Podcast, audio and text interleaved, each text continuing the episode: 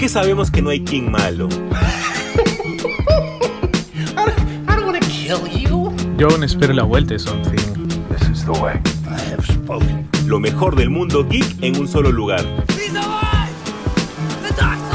Y es porque aquí nosotros nos tomamos las cosas bien en serio.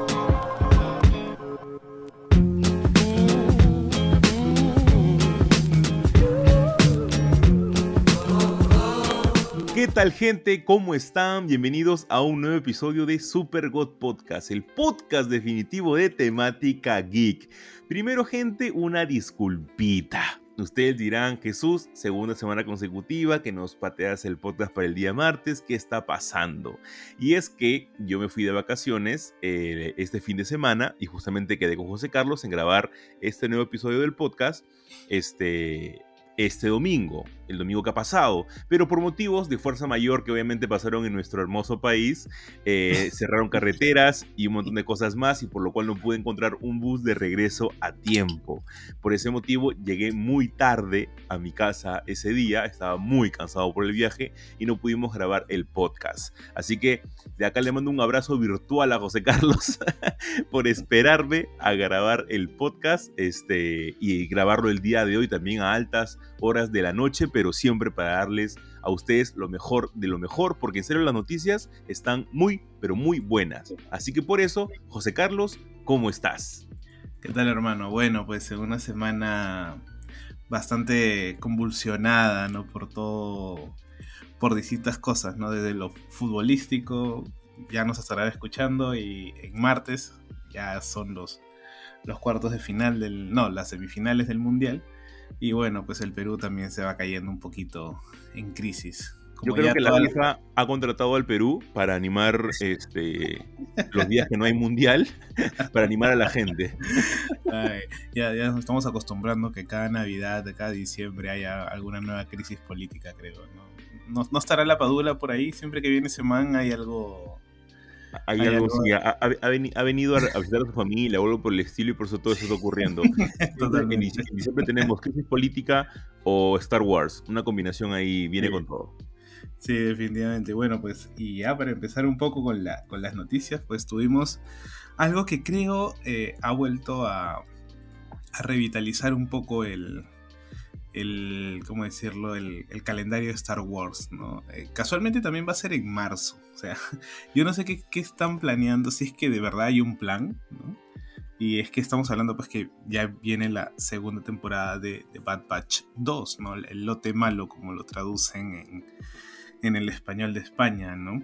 Eh, que quizás en su primera temporada no tuvo una consistencia, pues, vamos a decirlo, a la altura tipo de eh, Rebels o Clone Wars, ¿no? Eh, tuvo unos altos, bajos por ahí.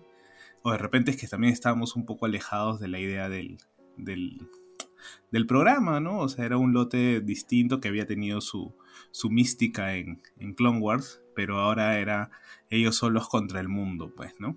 Entonces, este, y bueno, la historia de Omega, otra idea de, de tipo el lobo solitario y su cachorro, ya lo habíamos visto con The Mandalorian, acá se está repitiendo. Entonces como que a veces no, tenía esa, ese atractivo, ¿no? Pero al parecer en esta segunda temporada ya con este nuevo tráiler eh, se, van, se van cuajando cosas, creo, ¿no? Eh, también se, se, abre la oportunidad o la, o la puerta, ¿no? De, de quizás ver eh, alguno que otro cameo interesante por ahí, pues, ¿no? Por ahí la gente ya empieza a, ver si es que va a salir Ahsoka, ¿no? Creo que Ahsoka es ahorita el, después de, de Obi-Wan y Anakin, creo que el tercer personaje favorito de toda la franquicia, creo, ¿no? No sé tú. Sí, es, eh, aparte es la hija de Filoni, ¿no? Claro, también, ¿no? es como que siempre tiene que, que hacerla rentable, como se dice, ¿no? Pero la verdad que estuvo, a mí me gustó el tráiler, o sea, me sorprendió.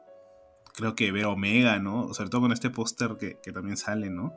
Ver a Omega ya crecida con, con, su casco también, siendo parte del, de la, del, grupo, ¿no? Este trae, no sé, me da, me da como que buena espina, la verdad, ¿no? No sé, no sé, creo que tú a ti no te gustó mucho el, no, a, mí sí me gustó mucho y, siento de que em, que están haciendo bien en el hecho de guardarse bastantes cosas como para más adelante. A ver, tampoco es que la primera temporada se haya guardado bastantes cosas. Nada más tenemos, por ejemplo, eh, la tradición que tiene este uno de los de, la, de la, Bad Batch, eh, la aparición de Cat Bane, esas son cosas que nosotros no esperábamos, por ejemplo, porque tampoco son que rompan el Internet, ¿no?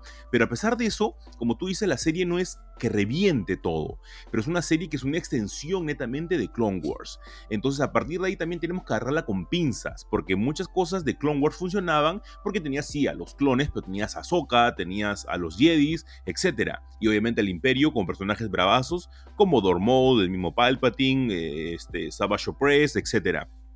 Entonces, estos de acá únicamente tenemos al lote malo y depende mucho de ellos para tener una trama como que mucho más elaborada. Y siento que lo han hecho planito la primera temporada, pero que no es mala. Igual yo siento que todo esto va a estallar cuando veamos las consecuencias de estos personajes en el futuro de Star Wars. Por ejemplo, vamos a tener de repente algún tipo de, de eh, unión de Omega con Boba Fett que en todo caso sería el alfa y el omega, eh, va a haber de repente algún tipo de, repercusión de este lote en algún tipo de serie o aventura posterior que vamos a tener de Star Wars. Creo que ahí radica lo, interesante, ¿no?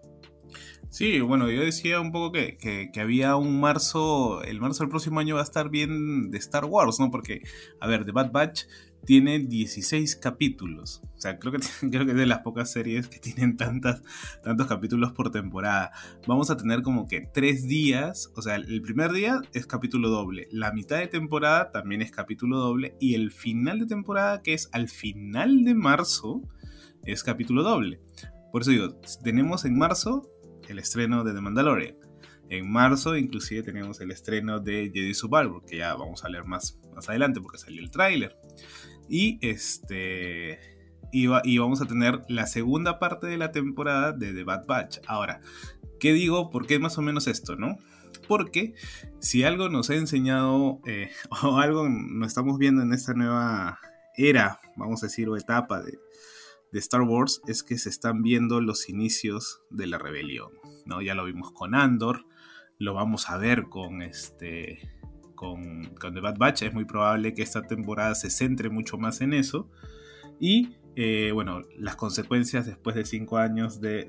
Eh, claro, cinco años después creo que de Jedi Fallen Order, las estamos viendo con Jedi Survivor, ¿no? Entonces, eh, esta nueva era, vamos a llamarlo así, creo que está centrada netamente en las varias visiones que tiene o cómo se entiende la, la, la rebelión, ¿no? Y eso creo que tiene muy buena pinta, al menos para los que no necesariamente nos gusta Star Wars solamente por los sables de luz y los Jedi, ¿no? Que, son pocos, ¿ah? Que el público es poco. Sí, claro, ¿no? O sea, date cuenta nomás la, la, audiencia que tuvo Andor, ¿no? Eh, por más que es Diego Luna y todo, pero es una serie mucho más, mm, vamos a decir, de texto, no de acción, ¿no? Claro. Entonces, eh, pero creo que es necesaria. O sea, para el fan verdaderamente mm, que le guste Star Wars, no puede no tener eh, un gusto por la, por, el inicio de la rebelión, porque sobre todo porque es algo que nunca nos habían contado también. Eso, tú, no sabes cómo, cómo reacciona, por ejemplo, otros tipos de, sistemas dentro de Star Wars cuando quieren hacer una rebelión. Y lo, vemos con, con, Andor porque es la parte interesante y la parte mala. Hay un, hay un, nada más, hay un diálogo ahí que vale oro, que es el de So Guerrera con el personaje del mentor de, de Andor, que es alucinante y eso ya te compra todo de por sí. Así que de repente por ese lado eh, es necesario tener series de Star Wars que te cuenten otro tipo de historias, como es el caso de Bad Batch y de Andor, eh, para que pueda expandir de manera correcta. Pero por favor dejen de hacer reconexiones y después con eso todo andamos bien. Otra cosa interesante, José Carlos, es que vamos a tener una nueva película o también un especial de Kimetsu no Yaiba. Dentro de este especial de Kimetsu lo que vamos a tener son los últimos capítulos que nosotros hemos tenido en la anterior temporada del Distrito Rojo, que sencillamente son alucinantes y tal vez dentro del, punto más alto de la animación dentro de, de, toda la historia, yo podría decir, porque esa animación de pelea de espadas es alucinante y es de otro nivel. Pero también nos van a dar eh, unos capítulos introductorios del arco que se viene, que es mi arco favorito dentro del manga, que es eh, la aldea de los, de los herreros es alucinante porque comenzamos a ver un poco más de la historia pasada de Kimetsu no Yaiba y una espada en especial que va a ser muy pero muy importante. Esto a mí me anima bastante porque Kimetsu no Yaiba ha, recibido bastantes críticas por su final. Tranquilos, no voy a hacer spoilers acerca del final de Kimetsu, eh, pero la gente dice que no fue tan bueno. A mí me gustó muchísimo porque desde este arco que se viene te da un montón de pistas de cómo va a ser su final. Y eso es a mí lo, principalmente lo que me gusta de la historia que haya estado bien estructurada. Es por eso que todo eso lo que se viene va a ser canelita pura. Sí, definitivamente creo que dentro de los, de los vamos a decir, animes mangas que han eh, revolucionado o hecho que la gente tenga mayor afición por, por este, este mundo es totalmente Kimetsu no Yaiba, ¿no? Este, Demon Slayer o el cazador de demonios, como quieran llamarlo. Eh, que, la verdad, pues, si bien es cierto, repite mucho de la temática sobrenatural, ¿no? Este, que lo estamos viendo ahora último, por ejemplo, con Jujutsu Kaisen o este, el mismo Chainsaw Man, que es increíble, ¿no? O sea, la verdad que cada semana eh, es un ¿cómo decirlo? Es un dejarse sorprender por lo que te van a mostrar, ¿no?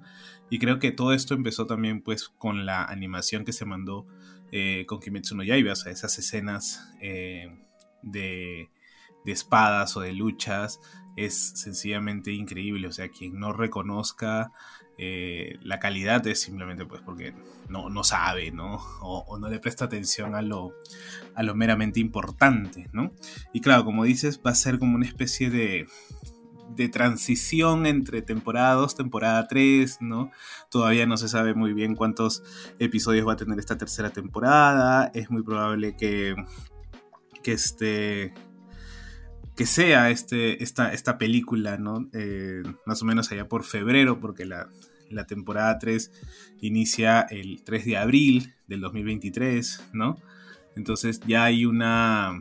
Se empiezan a armar también estos, este calendario de, de animes de, bueno, que vendría a ser nosotros verano, pero de allá de, de invierno más o menos, pues, ¿no? Este, creo que Tokyo Revengers se estrena ahora en enero, ¿no? Y lo va pasar Disney, ojalá que sí, no como Bleach, ¿no? Que... Ojalá, eh, eh, te, juro, te juro, hermano, que yo hasta el día de hoy no entiendo eso, te juro que no entiendo, o sea, yo, yo no entiendo cuáles son las limitantes para distribución dentro de un continente, porque, a ver, pierdes dinero, es dinero directamente al tacho. Yo, por ejemplo, no es, que, no es que me crea un burgués ni nada por el estilo, ¿ya?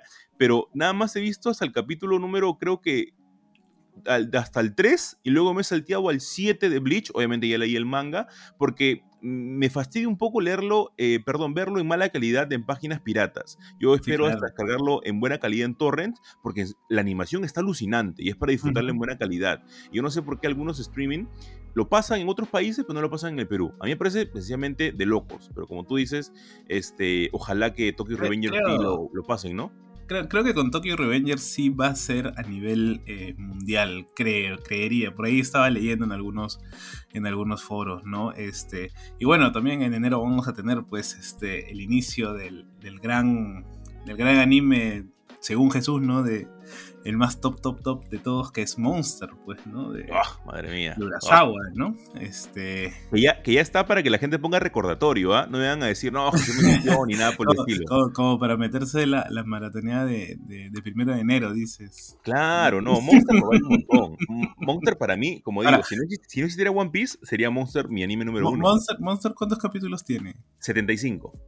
¿Y, tú crees que lo suban completo? No creo. Yo creo que sí, sí, acá creo que no van a tener miedo. Acá lo que, lo que me va a llamar más la atención es la remasterización que le van a hacer a la obra. Porque la obra de por sí está en formato cuadrado. Claro. Entonces lo van a subir también, creo, en formato cuadrado, hasta donde yo pienso, hasta donde, donde llega mi conocimiento, que lo van a subir en formato cuadrado, pero en mejor calidad y eso va a estar muy interesante de, poder ver. Yo no veo Monster hace muchísimos este, años y el anime, perdón, el manga lo he leído hace que, la última vez, hace 3, 4 años, era cuando terminé justamente de hacer todos los, toda la colección de, de, Planeta. Así que quién sabe que ahora será una buena oportunidad para poder meterle a ese gran mágico eh, anime y manga que es Monster. Y José Carlos, tenemos otra noticia que a mí al menos me entusiasmó un montón. Por favor, danos el play de honor.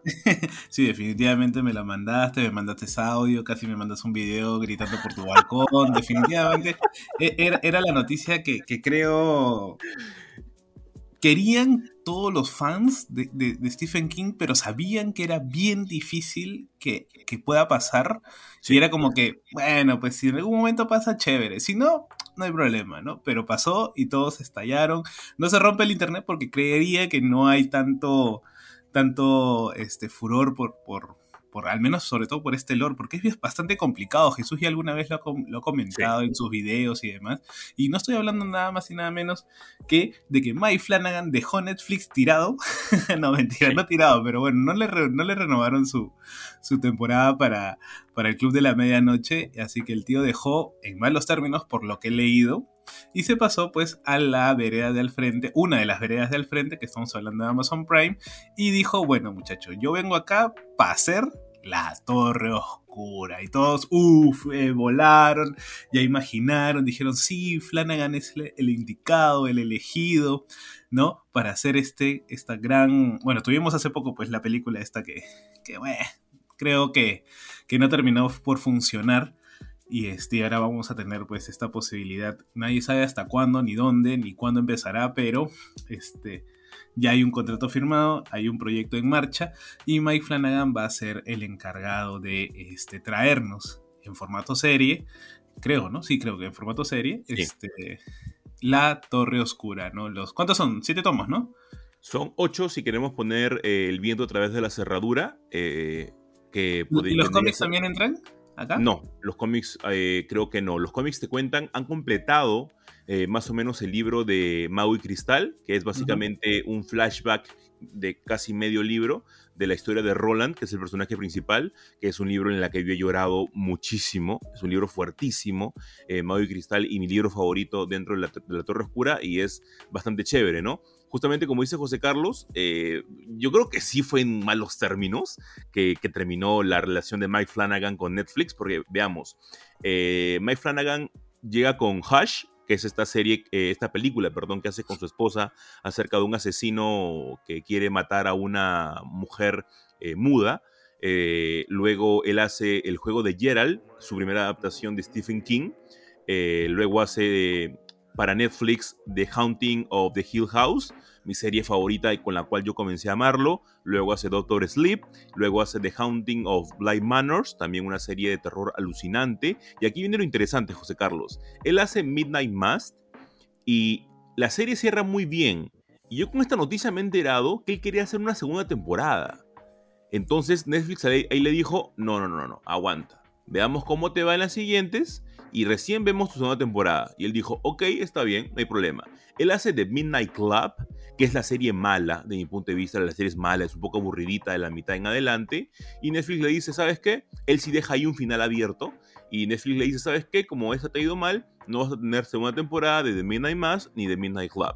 Y él dice, ¿ya saben qué? Pues yo me voy ya no aguanto pulgas, si no me van a dar segundas temporadas y mi trabajo van a estar a, a, medias, yo sencillamente me voy. Y acá viene el dato curioso, que nadie sabía que él tenía los derechos de la Torre Oscura, él, él como su productora, que él tiene junto con un amigo, que es también parte de su productor, él tenía los derechos. Ese, ese punto nosotros no sabíamos. Y es por eso de que cuando luego de que él se va de Netflix y firma con Amazon Prime Video, él dice, sí, yo tengo ya mi primer guion, quiero hacer cinco temporadas, ojalá que me lo puedan aceptar, de La Torre Oscura. Y todos nos quedamos, ¿qué? ¿Qué me estás contando? Todo este tiempo tú tuviste La Torre Oscura. Y es como alucinante, porque, o sea, qué mejor persona que la que ya adaptó dos libros de Stephen King, nada fáciles, de una manera increíble, sobre todo Doctor Sleep, y cuatro series, eh, bueno, tres series alucinantes de terror. Entonces eso anima un montón. Ojalá que Amazon Prime Video, yo sé que ahorita está con el cinturón ajustado por, por, este, por, la, por la serie del Señor de los Anillos, eh, pero ojalá que pueda dar su brazo a torcer y digan, ya saben que un par de milloncitos más para hagan la Torre Oscura, ¿no? Eh, sí, bueno, como tú dices, estaba este, esta, vamos a decir, este, este as bajo la manga de que él tenía los derechos y, y creo que él en alguna entrevista por ahí estaba leyendo que es más, Stephen King está metido en el proyecto, o sea, no, no, metido como, como alguien creativo, pero sí es un consultor, ¿no? Por ahí dice, ¿no? Creo que la Flanagan dice algo así como, esto sucedió porque le envié a Stephen King un esquema muy, muy detallado de lo que quería hacer con ella. me gustaría participar en un proyecto como este si lo lleváramos a una dirección que fuera a blasfemar contra el material original de Stephen King. Pero él nos apoyó mucho y se ha mostrado muy entusiasmado con lo que queremos hacer. Este proyecto como bien dice Jesús, son cinco temporadas, pero a la vez va a tener un par de películas independientes que van a como que completar un poco esta, esta gran, gran, gran saga que es el, el ¿cómo le llaman? El santo grial, pues, ¿no? De, de todo el King La columna vertebral de todo el King Exacto, la columna vertebral de todo el King Verso, ¿no? O sea, como uno podría decir, pucha, pero quien quien, este, ¿cómo es? Quien abarca mucho poco aprieta, ¿no? Pero creo que esto va en consonancia eh, con las, bueno, con la producción de la competencia en Netflix, en este caso, de Satman, por ejemplo, ¿no? Que era algo que pensábamos que nunca iban a poder hacerlo por todas las implicancias y mire que nos dieron una gran primera temporada y bueno, se ha renovado para una segunda, ¿no? Creo que eh, también en parte eso ayudó a que a que Amazon diga, bueno, está bien, vente y hagamos esto como... Porque, a ver, hay que tener competencia, o sea, todos van a competir, ¿no? Este, eh, Netflix tiene su Stranger Things, Amazon intentó tener sus Paper Girls, que bueno, las cancelaron, y, este, y bueno, intentan tener una cierta competencia de igual a igual eh, con Netflix, ¿no? Ahora, creo que eh, a, a Flanagan le falta un proyecto con Netflix, que es la caída de la casa Asher. Así es. Que es el, obviamente el relato pues de, de Edgar Allan Poe, ¿no? Hay este, estos directores que les encanta el terror, ¿no? Que me parece que es una buena casta de directores, ¿no?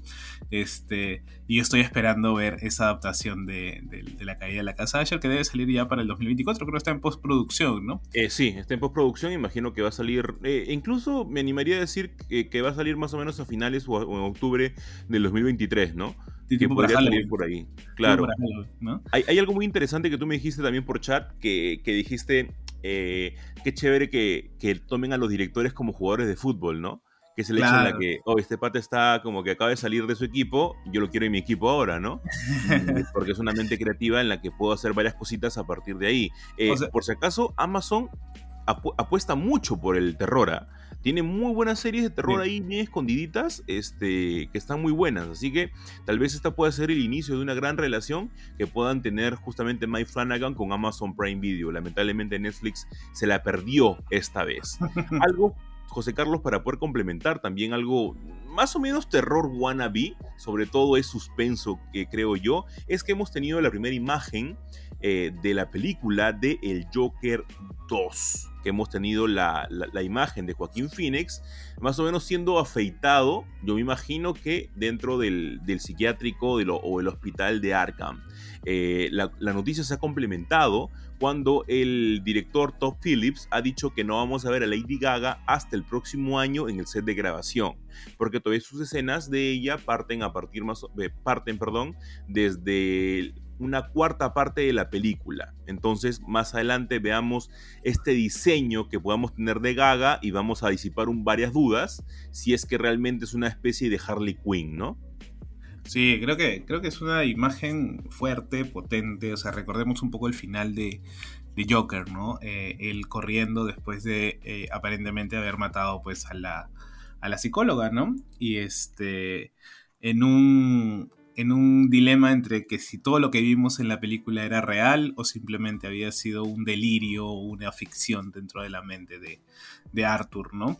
Este, y ahora la vemos pues este, siendo afeitado él en una especie de, de dejarse estar, ¿no? Como no ofreciendo ninguna, ninguna resistencia, ¿no? Este, ante eh, algo o alguien. ¿ah? Y eso es creo que, que, bueno, también suma a la a la mística de la película. No sé, va a ser. Creo, y creo yo que después de Joker no puedes bajarle el. ¿Cómo se dice? El, el estado o el ritmo de la violencia ni de la profundidad ni la oscuridad. No, para nada. No puedes. Es por, es por eso que radica el miedo de muchas personas con la segunda parte, ¿no? Eh, sí, yo creo que lo único que, que toca, si es que Warner es inteligente, es dejar la libertad. O sea, no es una película que te va a costar mucho, no es una película que va a tener muchas este, claro.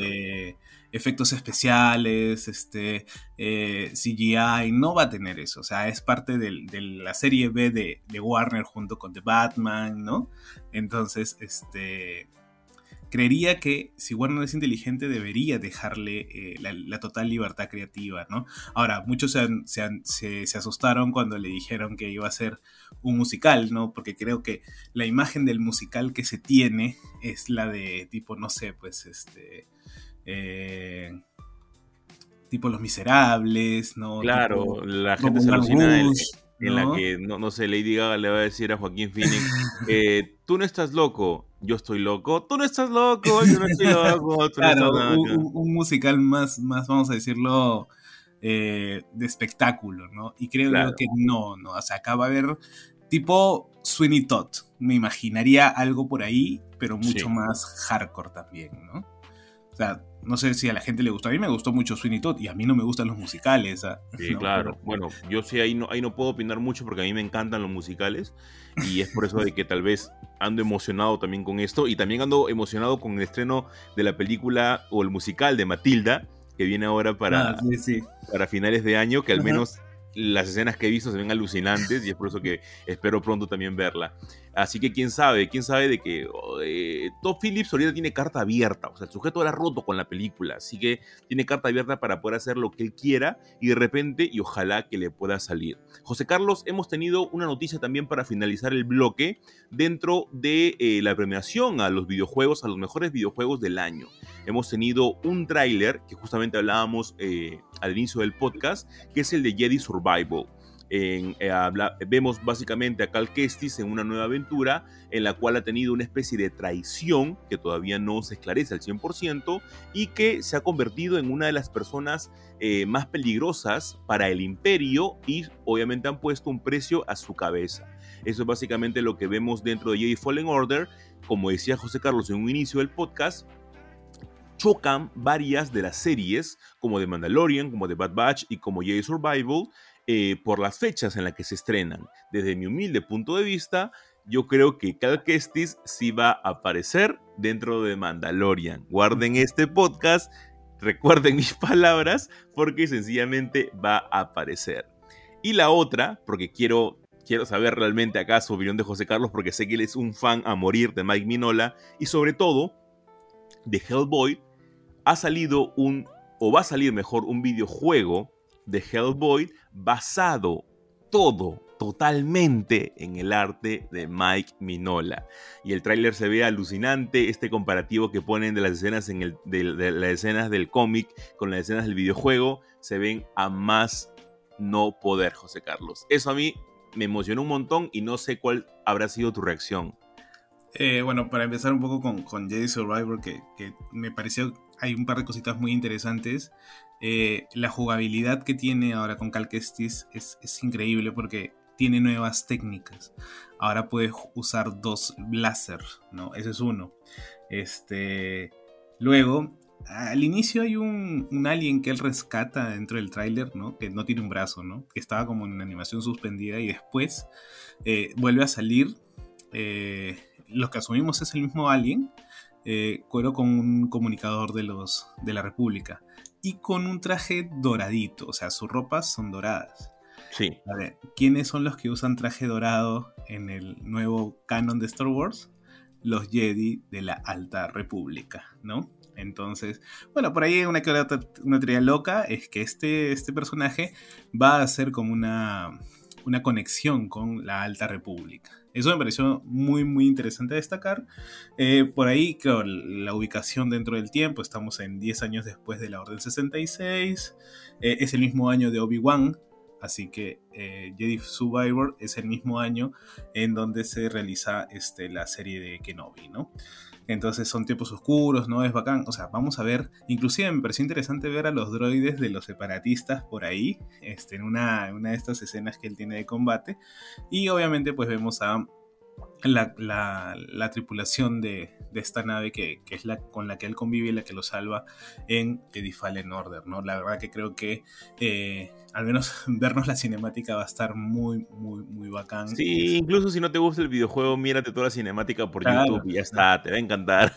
Bien, definitivamente, ¿no? Y bueno, y pasando con, con, con lo de Mike Minola y Hellboy, ¿qué te puedo decir, hermano? O sea, yo soy de los más emocionados por ese juego que en realidad nadie lo tenía mapeado. No, o sea, nada, claro. Mm, fue, fue una total sorpresa eh, que nos hayan puesto este Hellboy Web of Weird, ¿no? Este, que es un juego de, de, acción en tercera persona, pues, ¿no? Este, va a estar disponible para la nueva generación, o sea, PlayStation 5, Xbox, este, creería que PlayStation 4 también, ¿no? Este, y para la PC, pues, ¿no? Lo bacán de esto es que tiene un sistema de combate, uff, o sea, bueno, si no han visto el tráiler, pues pónganlo ahí en, en, YouTube y si lo han visto saben de lo que estoy hablando, que es una movilidad y una, y una transparencia, o sea, literalmente han copiado los cómics, o sea, la estética de Mignola que, que para mí es de los últimos creadores completos eh, de cómics más importantes del, del, de la historia, ¿no?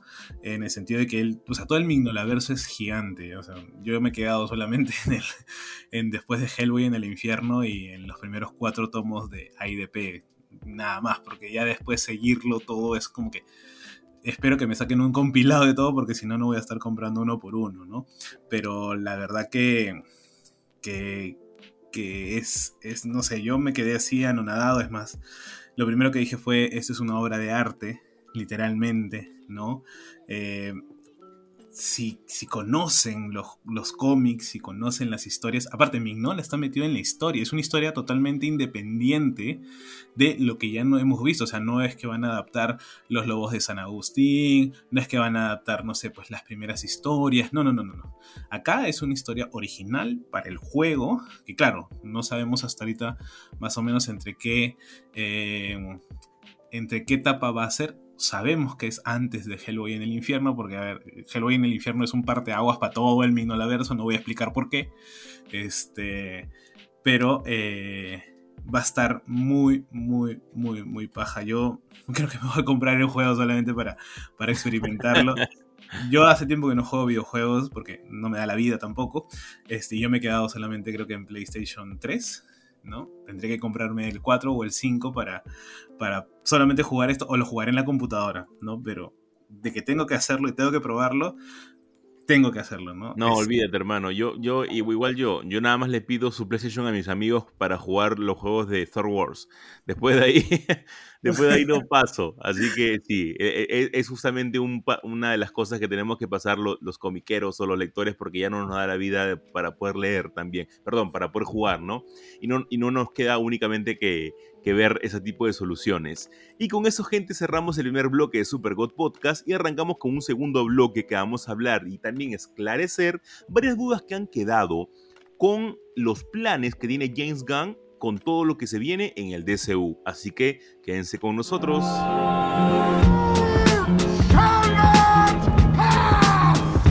Es que sabemos que no hay King malo. Yo aún espero la vuelta de Something. Lo mejor del mundo geek en un solo lugar. Y es porque aquí nosotros nos tomamos las cosas bien en serio.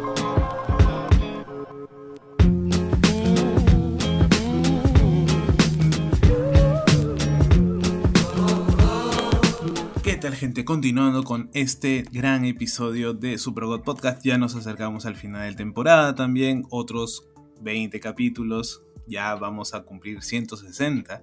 Es increíble, las métricas, eh, hemos visto los, este, este recuento que te da Spotify y la verdad que muchas gracias a ustedes, a los oyentes, que en realidad son eso lo que nos, nos motiva a seguir, ¿no? Nos motiva a seguir dándoles contenido. Eh, me han sorprendido y gratamente ver eh, que nos escuchan de tantos países, de 19 países creo, ¿no? Este, distintos y los primeros cinco, bueno, son Perú, Sudamérica y por ahí Estados Unidos, pues, ¿no?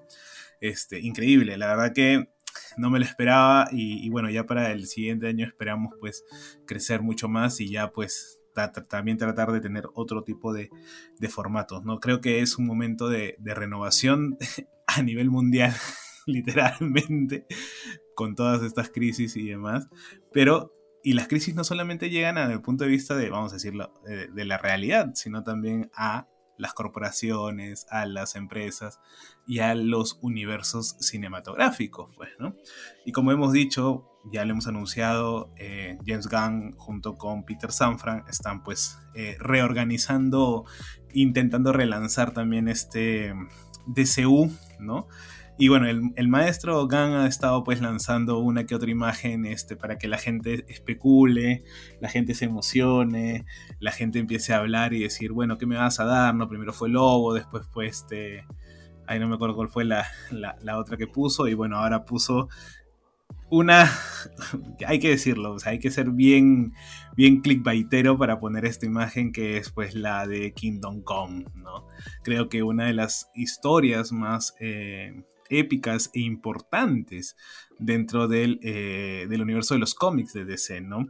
Eh, dibujada sobre todo por el, por el genial este, Alex Rossi y escrita por Mark Waid, ¿no? Pero, este, por ahí se han estado especulando alguna que otra cosa de decisiones, sobre todo, ¿no? Por ejemplo, que Wonder Woman 3 ya no va a existir. Eh, of Steel 2 por ahí que puede estar en duda, no se sabe si sí o no. Eh, Henry Cavill va a estar en The Flash, en, quizás en el último cameo. Eh, ya no van a haber películas de, de, Aquaman, al menos no con Momoa. ¿no? Al parecer a Momoa lo van a querer como lobo, el último sarniano y literalmente tiene todo para hacerlo. O sea, el, man es gigante. Sería un excelente lobo, más que un excelente Aquaman, que también lo hace muy bien, ¿no? Este. Y obviamente, pues Black Adam no tendrá secuela, que creería que es porque le ha ido muy mal también en taquilla. O sea, creo que su rentabilidad han sido 50 millones de dólares, ¿no? O sea, no, no termina de, de no terminó de cuajar, o sea, apenas si recuperaron la inversión, que creo que la mitad lo puso Dwayne Johnson, pues, ¿no? Entonces, este, ahora la pregunta es, ¿qué viene? ¿No? ¿Qué podríamos esperar? ¿Qué, quisiéramos también esperar del, del, DCU? ¿no? sé, Jesús, ¿qué te, te parecieron estas, estas eh, modificaciones al, al DCU? Sí, o sea, ha, sido todo un tira y afloja estas semanas. Primero porque yo pienso que James Gunn pone en su, eh, en su descripción de la foto de Kingdom Come, dice Making Plans. Entonces yo creo que él ha querido utilizar como sale Superman en la, en, en la mesa y como que planificando todo con la Liga de la Justicia o la que queda de la Liga de la Justicia eh, él ha querido hacer como que una especie de, juego que él también está, así como Superman, planificando cosas. Pero la gente obviamente lo ha tomado como que, ah, Kingdom Come puede ser uno de los próximos proyectos.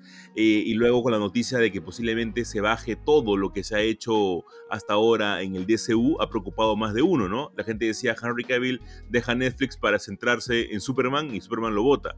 Entonces, no, no, no, ahí no había mucho sentido. Pero luego salió James Gunn justamente a decir que él nada más conoce junto con Safran todos los planes que están por venir, así que, que, no, que no dejó entender más o menos que no crean todo lo que está pasando. Así que ahí es algo para, para, para poder agarrar con pinzas. Yo pienso de que, de que James Gunn va a hacer las cosas correctas y no es que va a tirar todo al tacho. Yo creo de que va a haber este, varias cositas que pueden funcionar y que no. Había también una, una, una volada que había una discusión junto con Patty Jenkins, que es justamente la directora de Wonder Woman y que Patty Jenkins había dicho de que no seguían su línea porque no sabían lo que era un arco heroico y, o un arco de desarrollo de personaje, por lo cual iban en contra de lo que ella este, quería hacer. Esto como digo, son voladas que nada más han dado, pero nuevamente debemos de, creer en James Gunn y en lo que él nos puede ofrecer de ahora en adelante. Aquí justamente, José Carlos, ese es el punto. ¿Cuáles serían, y acá agrego un comentario de, él, que él dice que su prioridad ahorita es tener un buen Superman. Y eso es totalmente válido, porque si tú no tienes a tu Trinidad bien, bien jugada, sustentada, con base, pierdes todo Puedes tener un Shazam alucinante, puedes tener de repente, no sé, una película de Green Lantern alucinante, pero si tu Trinidad no está bien sustentada, estás en nada. Y es por eso que acá te hago la pregunta. ¿Cuál deben ser los arcos o, historias de personajes que nosotros deberíamos tener para que sea realmente una buena base para todo el DCU? Complicado, ¿no? Porque la verdad, a ver, ya o sea, no sé qué tanto nos sirva una, una película de orígenes. Creería que ya no, ¿no? Creería que de repente podríamos jugar en, en tipo in media res, ¿no? Con, ya algo preestablecido y bueno, que se cumpla la historia que nos quieren contar, ¿no? Quizás el, punto acá con, Superman es que ¿qué historia le puedes crear a un, a un Man of Steel 2? O sea, sí, Flashpoint puede reiniciar todo y literalmente podemos hacerlo todo de nuevo. Sí, pero ¿vale la pena hacer todo de nuevo? Creería que no. ¿No? Por ahí, si tuviéramos que, pensar en, en, hacer todo de nuevo, yo haría, este, quizás Superman Identidad Secreta, ¿no? Trataría de juntar Superman Identidad Secreta, aunque personalmente me encantaría eh, que nos den, eh, ¿cómo es esta? Para el hombre que lo tiene todo, esta historia de Superman que hace Alan Moore. O sea, tú dices de que necesitamos historias de Superman mucho más personales. Sí, o sea, creo que, que, a ver, yo lo estoy separando más o menos en que tú necesitas pensar eh, tus personajes individuales y también los personajes en conjunto, o sea, las historias de la JLA, ¿no? Ahora, pensaría que en un primer momento, eh, tu primer, vamos a decir, gran arco de, de, de, esta, de esta nueva etapa debería, debería quizás terminar en un Dark Side War. Asumiendo porque es los nuevos 52 y todo lo demás, a partir de los nuevos 52 en adelante, ¿no? Este, debería terminar en un Dark Side War. Que ya tenemos la base. Claro.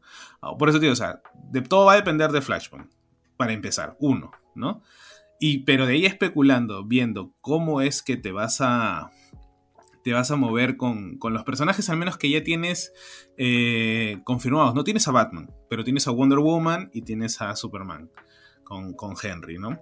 Si, si, bien es cierto, de repente la idea de Man, Man of Steel 2 como tal, una continuación directa de la primera, no va a ser, porque Flashpoint te va a cambiar todo, este, tendrías que ver cómo, cómo armarlo, ¿no? Yo creería que tendrías que dejar de lado un poco esta idea de, la oscuridad y de las, de la, del, del, estilo de Zack Snyder y dar eh, quizás una nueva visión de las cosas. Por ejemplo, pues ahí tienes, como te digo, me encantaría ver, al menos en Superman, eh, para el hombre que lo tiene todo, o este, el Superman de las cuatro estaciones.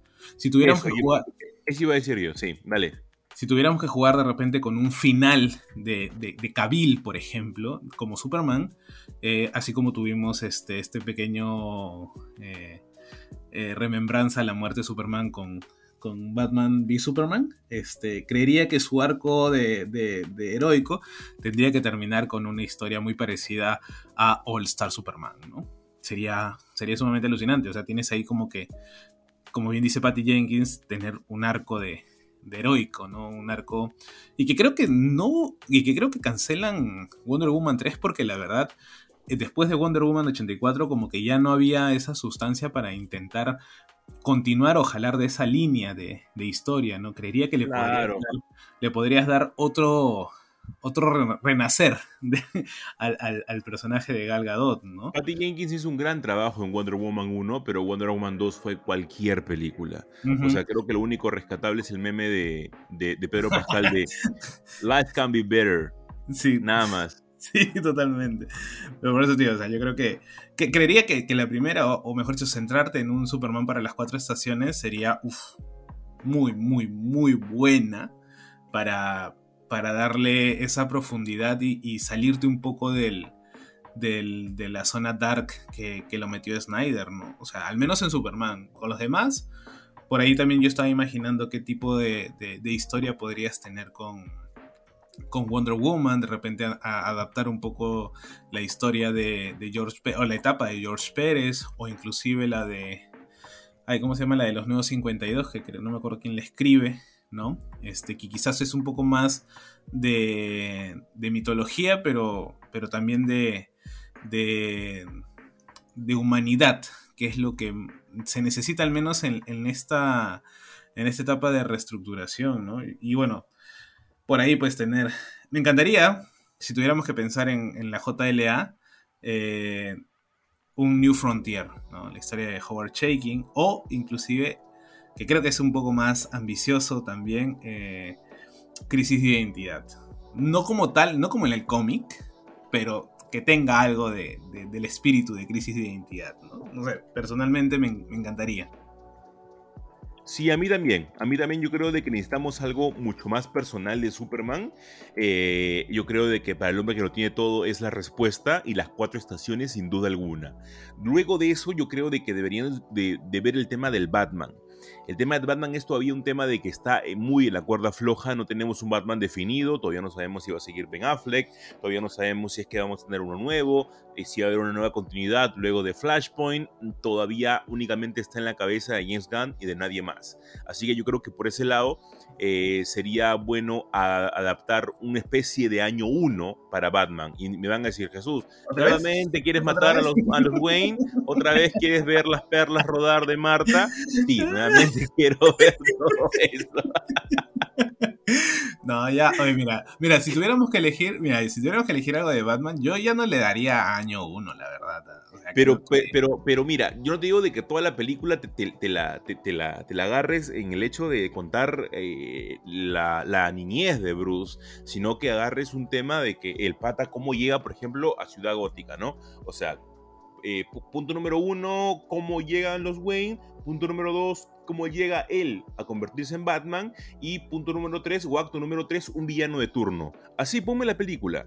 Pero, pero, pero, pero, ¿qué opinas, por ejemplo, si, si evitamos la idea de, de, de, de eso y nos vamos de frente, que, que, que, también tiene que ver un poco, ¿ah? porque tiene que ver con mucha historia, sobre todo de Ciudad Gótica, con la corte de los búhos? ¿Con cuál, perdón? Con la corte de los búhos. Ya, podemos tener una corte de los búhos, pero mira, tú sea como sea necesitas empatizar primero con el Batman. Sea como sea. O si no, va a pasar como pasó con Henry Cavill cuando muere y a nadie le importó un día un, un, un, que haya muerto. Entonces, tienes que empatizar sea como sea, sea cual sea. Y acá va a depender un montón de quién es el, el actor que, va, que le va a dar vida. Así sea este Ben Affleck, así venga otro, así sea Michael Keaton rejuvenecido, lo que la gente quiera, lo que James Gunn quiera, no importa. Aquí el punto es que necesitamos un, personaje que tenga realmente empatía con las personas y digan, no, si le pasa algo mal a ese Batman, si lo vemos loco por la corte de los búhos, realmente nos va a importar. Así que sí, de repente puede ser a partir de ahí. Sería muy interesante que todo esto lo haga James Gunn, ojalá que luego del estreno de, de Shazam y de Flash, bueno, y ahora ya confirmada la película de Blue Beetle, ojalá que podamos tener algo mucho más eh, conciso, ¿no? La película de Blue Beetle también va a ser muy importante porque prácticamente sería la película nueva dentro de este nuevo universo que estaría ¿Y, creando ¿Y Aquaman 2? Y Aquaman, ah, verdad, y también Aquaman 2, ¿no? Que mira, mira, ni siquiera la contamos. De los, de ya no importa, ya no importa. Ya. Claro, porque ahorita, ahorita, ahorita, ahorita, James Gunn ya se vio eh, esas tres películas, más está dentro de la producción de Blue Beetle. Claro. Porque él está diciendo que eh, él dice, ok, Blue Beetle va por este camino, pero hagamos estos cambios, hasta donde dicen los insiders. Que él ha metido un montón de cambios para que lleguen bajo su este, plan. Entonces, entonces diríamos que, que, Blue Beetle es como que la primera película de este James Gunn verso, algo así. Totalmente, totalmente. Y claro, Shazam, o sea, se supone que es Shazam, Flash, y creo que después viene Aquaman, o antes, no me acuerdo. Este, serían como que, bueno, ya los últimos resquicios de, del universo anterior, ¿no? Claro, y, y, hay un límite, hay un límite para la mano que él pueda meter, ¿no? Porque tampoco es que él diga, ok, esta acá me la quitan, esto acá, me, esta acá la hacen, porque le dicen, señor, necesitamos 20 millones más para grabar nuevamente con este autor. Este, la escena que usted quiere, entonces también hay límites, ¿no? Por más que ellos tengan el, el, dinero del mundo.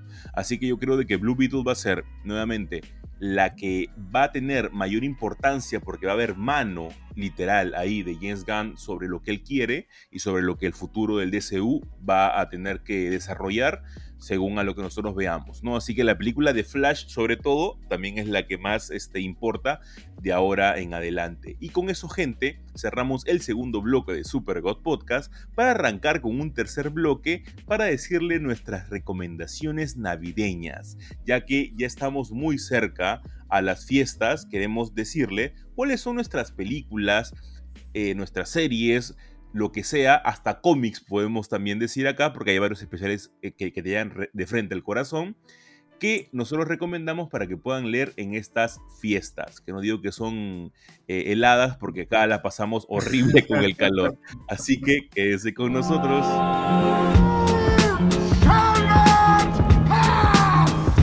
Es que sabemos que no hay King malo. Yo aún espero la vuelta de Something. Lo mejor del mundo geek en un solo lugar. Y es porque aquí nosotros nos tomamos las cosas bien en serio.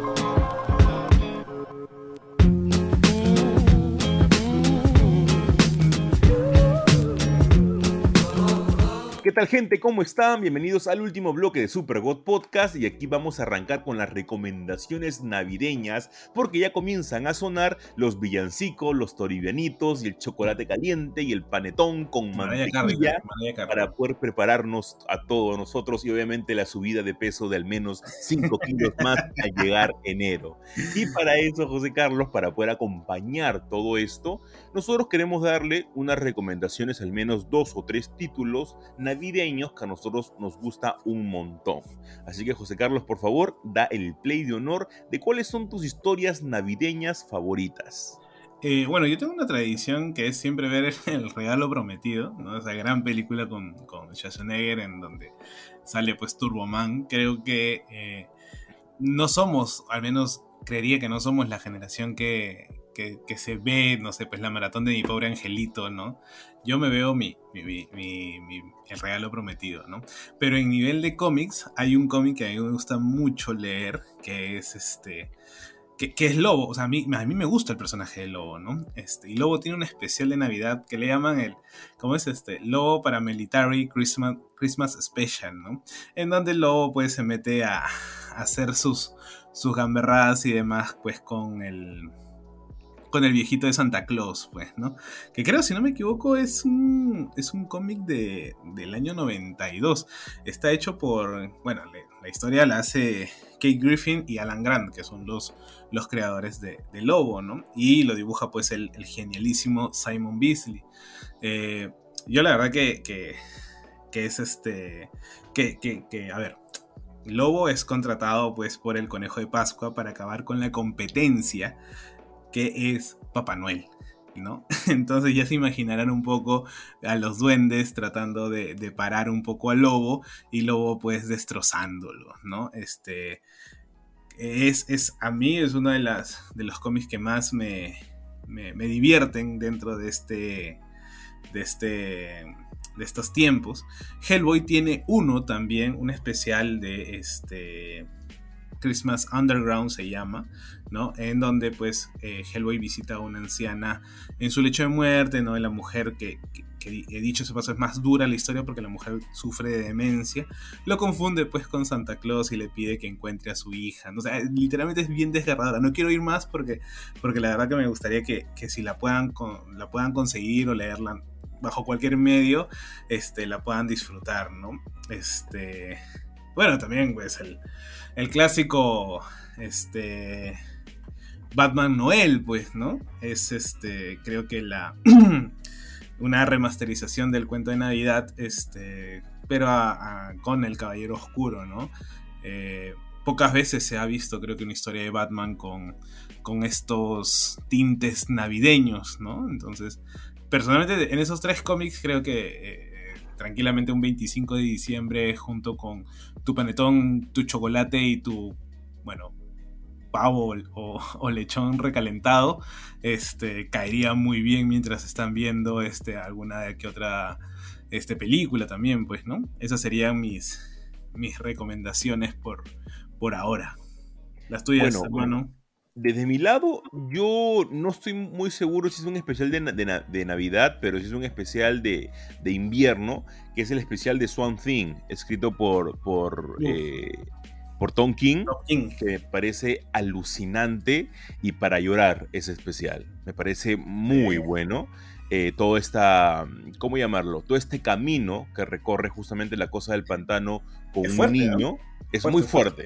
Es muy, muy fuerte. no te lo esperas tampoco.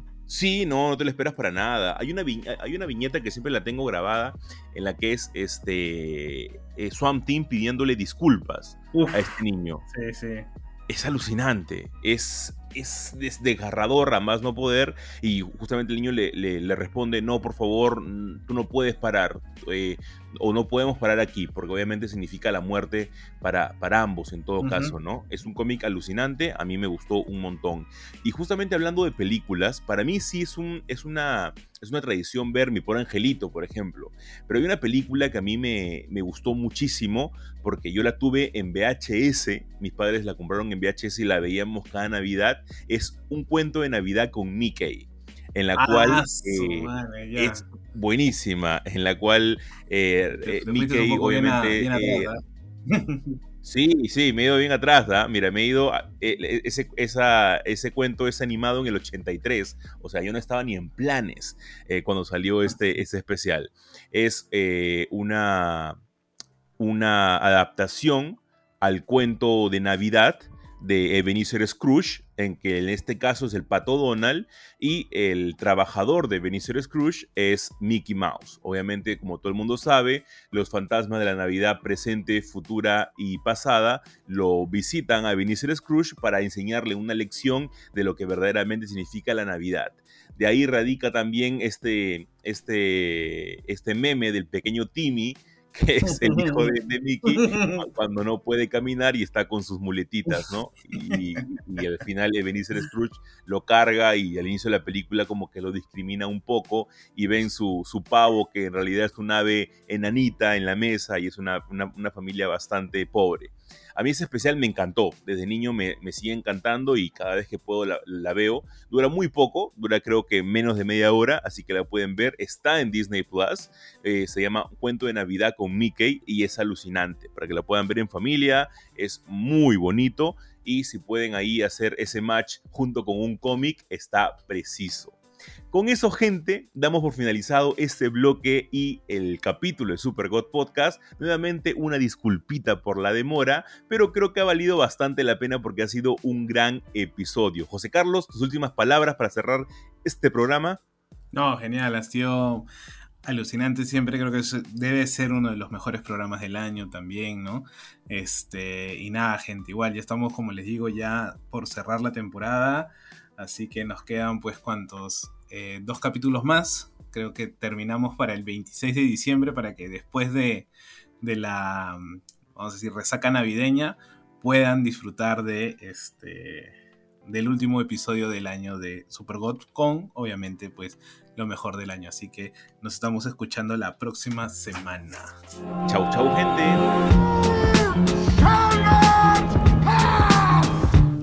sabemos que no hay King malo? Yo aún espero la vuelta de Something. Lo mejor del mundo geek en un solo lugar. Y es porque aquí nosotros nos tomamos las cosas bien en serio.